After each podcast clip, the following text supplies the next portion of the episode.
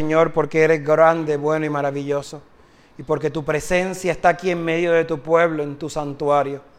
Derrama la unción de tu Espíritu y que podamos reflexionar y entender y vivir cada una de las palabras que hemos proclamado. Te lo pedimos en el nombre poderoso de tu Hijo amado. Amén. Vamos a sentarnos un momento.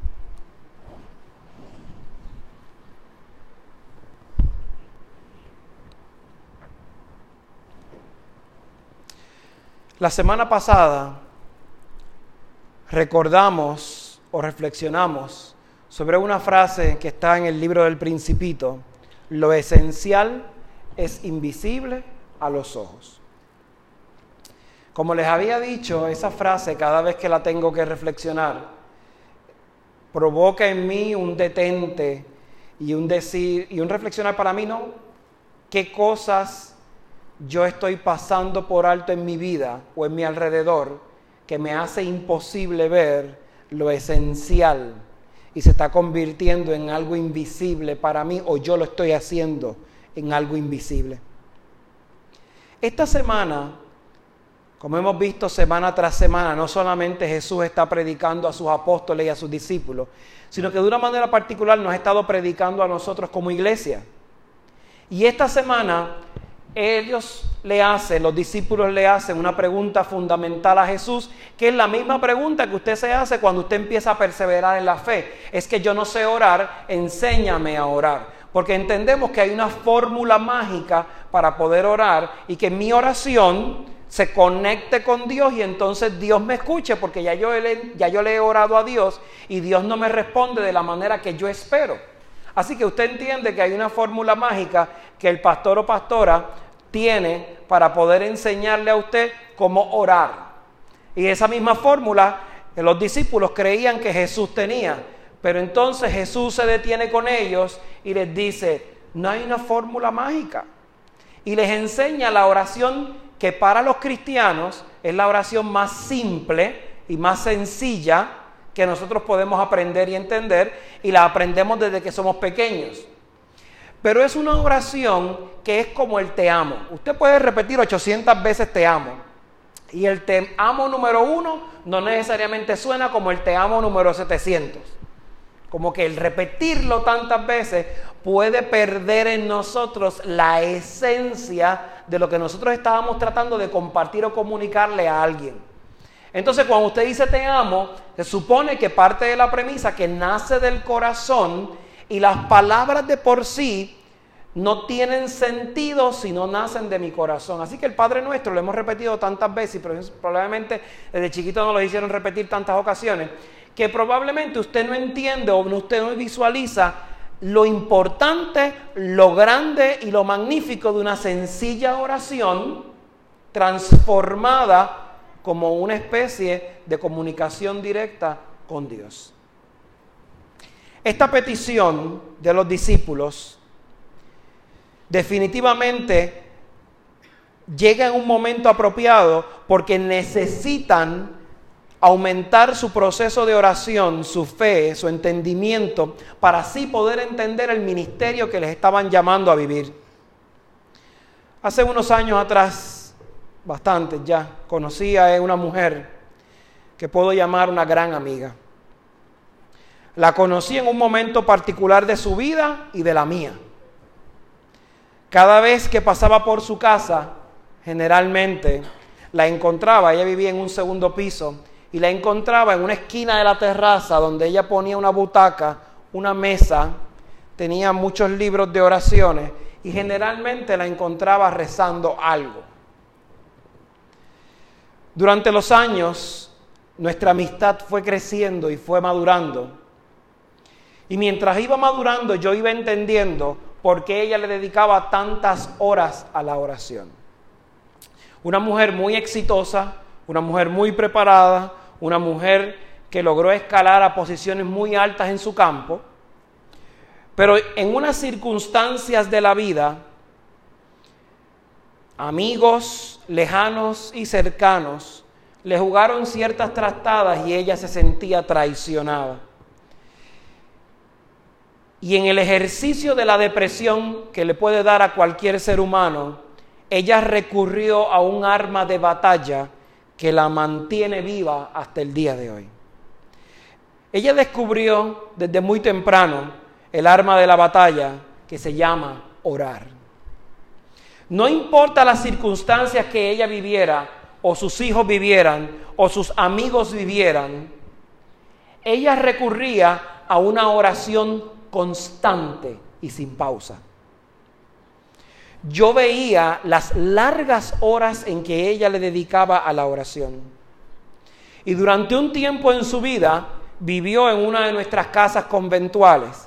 Así que yo veía la cantidad de horas que ella le dedicaba a la oración desde el oratorio o desde su cama. Hoy la vida, las circunstancias le han llevado a estar en una cama en un hospital. No puede hablar, no puede sostener sus libros, no se puede valer por ella misma. Pero el tiempo que he estado con ella en el hospital, he podido repensar su vida y su oración. El nombre de ella es Carmen. Y su fe, para mí, es motivo de reflexión en este Evangelio. La intensidad con que Dios estaba tratando de explicarle a los discípulos, como nos está explicando a nosotros la intensidad que nuestra oración debe tener, la veo reflejada en la cama de ella. A pesar de que no se puede mover, de que no puede expresarse y no puede mantener una comunión física con Dios, ella desde su trinchera está manteniendo una oración o una comunión permanente con Dios. Esa comunión permanente con Dios se da desde el silencio del sufrimiento, desde el silencio de la pasión que le ha tocado vivir. Está tratando de demostrarle al mundo cómo el Evangelio de hoy y el Evangelio que es Cristo vivo puede entrar en nuestras vidas. Ella, tendida en la cama, se convierte, como la Madre Teresa le decía a sus novicias, a sus monjas, en el cuerpo de Cristo vivo. Muchas veces venimos a la iglesia y solamente pensamos que el tomar el pedazo de pan, la oblea, es el único momento o el único vínculo en donde yo puedo tomar el cuerpo de Cristo. Pero me doy cuenta en la cama al lado de ella las veces que la he tenido que cambiar, que mover de posición o hacer cualquiera de esas tareas con ella o con cualquiera de los otros enfermos que hemos atendido a lo largo de nuestras vidas. Que al final del día la Madre Teresa tenía razón. Esos pobres, esas personas que están tendidas en la cama, son nuestros Cristos vivos son los ejemplos claros de cómo Cristo se ha postrado delante de nosotros y ha permitido que nosotros le toquemos. Muchas veces venimos al altar a recibir la oblea o el pan con mucha reverencia. Es el cuerpo del enfermo el que nosotros tenemos que tratar también con, con reverencia, porque dice el Evangelio, Mateo 25, 40, si se le hicieron a uno de mis pequeños, a mí me lo hicieron. El Padre nuestro, a pesar de ser la oración más antigua de la iglesia cristiana, al final del día es la oración que invoca a un ejercicio de combate permanente. La mejor manera que tú descubres cómo la oración funciona es cuando tú estás metido en un problema grave. Y en ese problema grave, tú te vas a la esquina donde nadie te vea, te arrodillas y le imploras al Dios que no lo ves, pero al Dios que sabes que te está escuchando. No tienes ni idea si te va a escuchar o te va a responder o te va a hacer un milagro. No tienes idea si las veces que has repetido el Padre Nuestro funcionará. Pero tu fe y tu desesperación es tan grande que tienes que recurrir al Cristo vivo en el silencio de la noche. Jesús en el Evangelio le dice a los discípulos, cuando oren, digan, Padre nuestro que estás en los cielos. No se refiere a Dios como un Dios extraño ni una deidad a la que tenemos que utilizar muchos nombres, sino le llama Padre, Como tú y como yo le podemos decir padre o madre a cualquier ser humano que, no, que sea nuestro padre o madre biológico o que nosotros entendamos que es nuestro padre o nuestra madre. Existe un vínculo de confianza. Reconozco que Él está en los cielos. Luego de esa primera parte, como Martín Lutero explica en el Catecismo Menor, hago la primera petición dentro del Padre nuestro.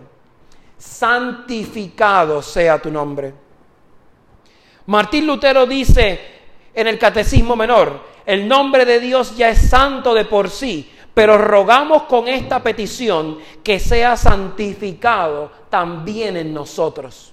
Que el nombre de Dios que ya es santo, sin la necesidad que nosotros lo hagamos santo, se haga presente en medio de nosotros y nos santifique. La segunda petición es, venga a tu reino. El texto del Catecismo Menor dice, el reino de Dios viene en verdad por sí solo, aún sin nuestra oración.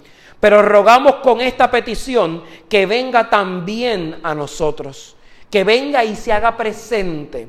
Probablemente el reino de los cielos lo estamos esperando que abran los cielos y empiecen a bajar eh, caballos y ángeles y arcángeles y querubines y de momento tú veas algo magistral. Pero probablemente el reino de los cielos está en la cama de un hospital donde tú ves a una persona moribunda. O probablemente en la calle, cuando tú estás decidiendo en tu mente si le doy 25 centavos a un ambulante, que yo pienso que es para meterse droga, pero probablemente es para comer. O probablemente cuando yo paso al lado de alguien que está enfermo y huele mal porque no lo han cambiado y mi actitud automática o mi respuesta automática es repugnarme, pero probablemente el reino de los cielos está presente en el medio de esa persona. Cuando yo en mi mente me humanizo y digo, ¿por qué yo no lo puedo ver como un Cristo vivo, como el reino vivo? La cuarta petición, el pan nuestro de cada día, dánoslo hoy. En el texto no dice Jesús, danos el pan del mes entero. Ayúdanos a guardar en la alacena o en el almacén toda la comida que necesitamos para el año. El Señor te está diciendo, aprende a pedir el pan nuestro de cada día. Cuando este día termine y comience el próximo día, dice las Escrituras, cada día trae sus propios afanes. Así que en ese momento yo necesitaré el pan de ese día. Lutero dice, Dios da diariamente el pan, también sin nuestra súplica, aún a todos los malos, pero rogamos con esta petición que Él nos haga reconocer esto y así recibamos nuestro pan cotidiano con gratitud. La quinta petición del Padre nuestro, y perdónanos nuestras ofensas así como nosotros perdonamos a nuestros deudores. Es fácil pedir perdón para nosotros y decirle a Dios constantemente, Señor, perdónanos, Señor, ayúdanos, Señor, sé que metí la pata, pero ayúdame una vez más. Pero qué difícil es para nosotros el poder perdonar al que está a mi derecha o al que está a mi izquierda. El decirle, tú tienes razón, yo también soy pecador. Así que si como yo le imploro el perdón a Dios, yo tengo que ofrecer el perdón. Pero ¿a quién le tengo que ofrecer el perdón? ¿Al papá que me maltrató? ¿A la mamá que me maltrató? ¿A la persona que me hizo daño? ¿A la persona que me traicionó? ¿A la persona que jugó conmigo? A todos y cada uno se supone que yo estoy llamado a invitado y movido a perdonar. Sexta petición no nos dejes caer la tentación. La tentación fundamentalmente está en todas partes.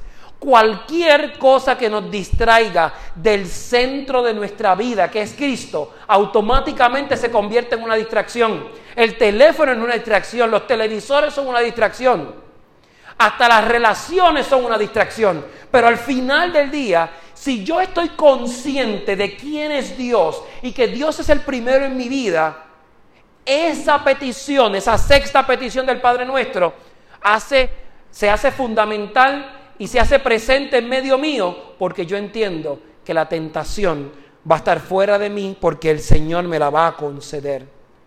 La séptima petición, mas líbranos del mal, porque tuyo es el reino, el poder y la gloria por los siglos de los siglos. Con esta petición rogamos como en resumen que el Padre Celestial nos libre de todo lo que pueda perjudicar nuestro cuerpo, alma y nuestros bienes. Es una petición que al fin cuando llegue nuestra hora última hora nos conceda con un fin bienaventurado y por su gracia nos lleve de este valle de lágrimas al cielo para morar con él. Jesús no trató de dar mucha vuelta en su plegaria. Probablemente los discípulos esperaban una oración más grande y más radical. Ahí los discípulos, como nosotros empezamos a entender que al Dios que le servimos es un Dios sencillo, un Dios simple, un Dios honesto, que va al grano con el Padre. Él no quiere hacer como nosotros, que cuando íbamos a pedirle perdón a nuestros papás, a nuestras mamás, porque habíamos metido las patas, teníamos que empezar a dar toda una introducción de por qué habíamos metido las patas, justificarnos, para entonces hacer la petición que íbamos a hacer. Jesús le dice, ve directo a, a donde está el Padre y háblale a Dios, comunícate con Dios y dile a Dios, metí las patas. Y probablemente las voy a meter, por eso necesito que me libres de caer en la tentación. Y muchas veces me afano en el trabajo porque siento que no puedo pagar la casa, no puedo pagar las facturas, no puedo pagar un montón de cosas. Y me olvido de la esencia de por qué estoy vivo. Y por qué le tengo que dar gracias a ese todopoderoso, a ese ser omnipotente, a ese algo que está allá arriba. Así que como dije, decía el Evangelio, cuando estaba Marta y María discutiendo aquel momento, ya no nos afanemos el Señor nos está diciendo, deténganse y hagan una oración simple, una oración que conecte, una oración que transforme, una oración que aprendimos a hacer desde niños. ¿Y por qué es importante esa oración? Porque si mantenemos nuestro espíritu de niños dentro del Padre nuestro, estaremos más cerca del reino de los cielos.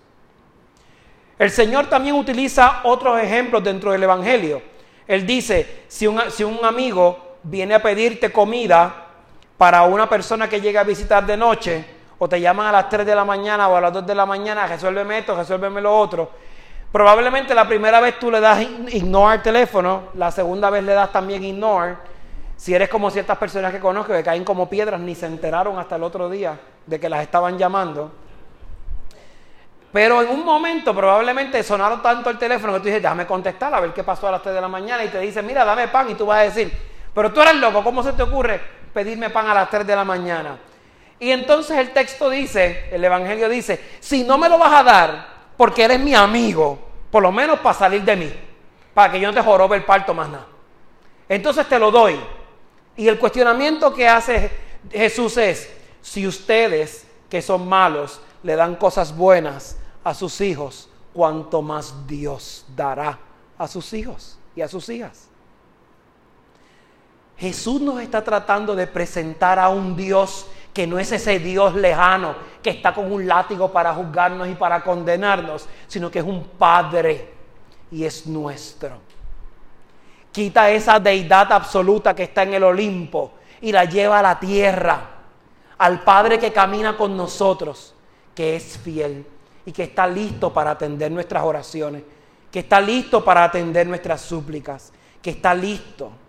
Y está tan listo que Jesús hace una afirmación importante en el Evangelio. Y escúchela bien, pidan y se les dará, busquen y hallarán, llamen y se les abrirá.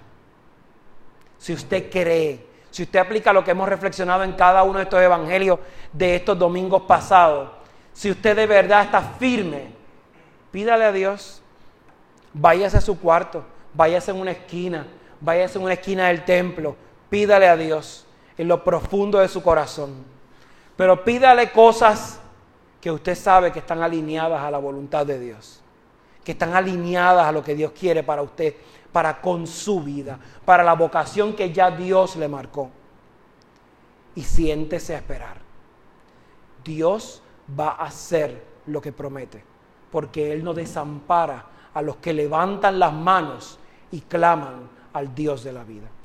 Que el Señor derrame una bendición abundante y nos permita vivir el Padre nuestro en nuestras vidas y vivirlo de tal manera que podamos transformar a los demás. Que el Señor les bendiga.